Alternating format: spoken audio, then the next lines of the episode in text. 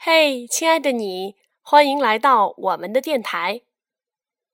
今天早上和小甜心分享了她在幼儿园学习的手指谣之后，我突然想起来，在小甜心还只有两岁的时候，我也曾经为她编过一个手指谣。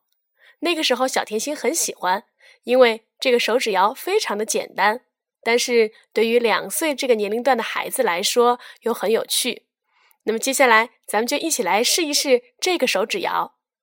嗯，我没有给这个手指谣取名字，干脆就简单的叫它“手指歌”。一个小房子，住着五兄弟，大哥胖胖的，二哥有力气，三哥个子高，四哥没名字。五弟小小的，人小志气高。其实你听出来了吧？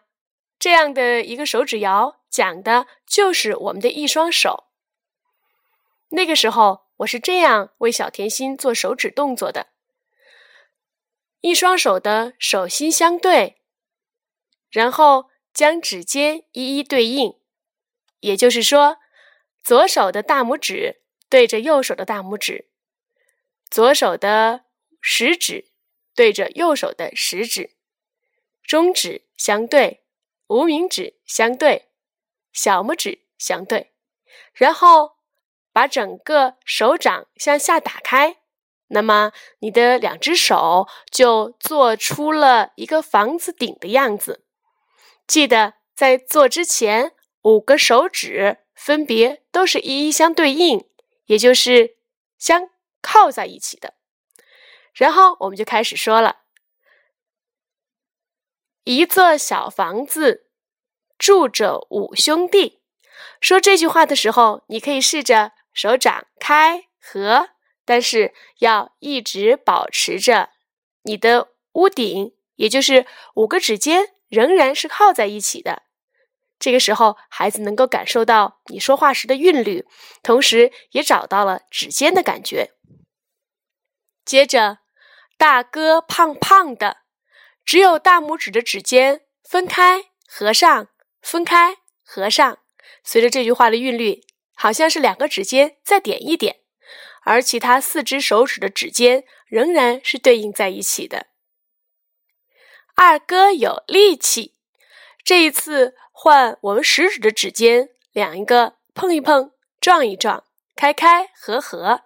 其他四个手指要保持相撞、相碰、挨在一起的感觉。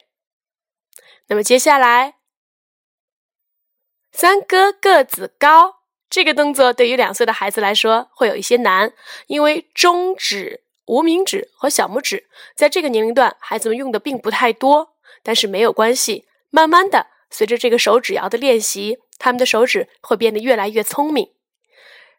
在这个时候，你可能需要协助他一下，或者是说，孩子刚开始的时候无法做到只让中指相碰，其他四个手指仍然不动，但是没关系的，慢慢的都会好起来。然后咱们再来试试，四哥没名字，其他的四只手指要记得一直是挨在一起不动的，只有四哥。他们两个在互相的点一点，碰一碰。小弟小小的，人小志气高。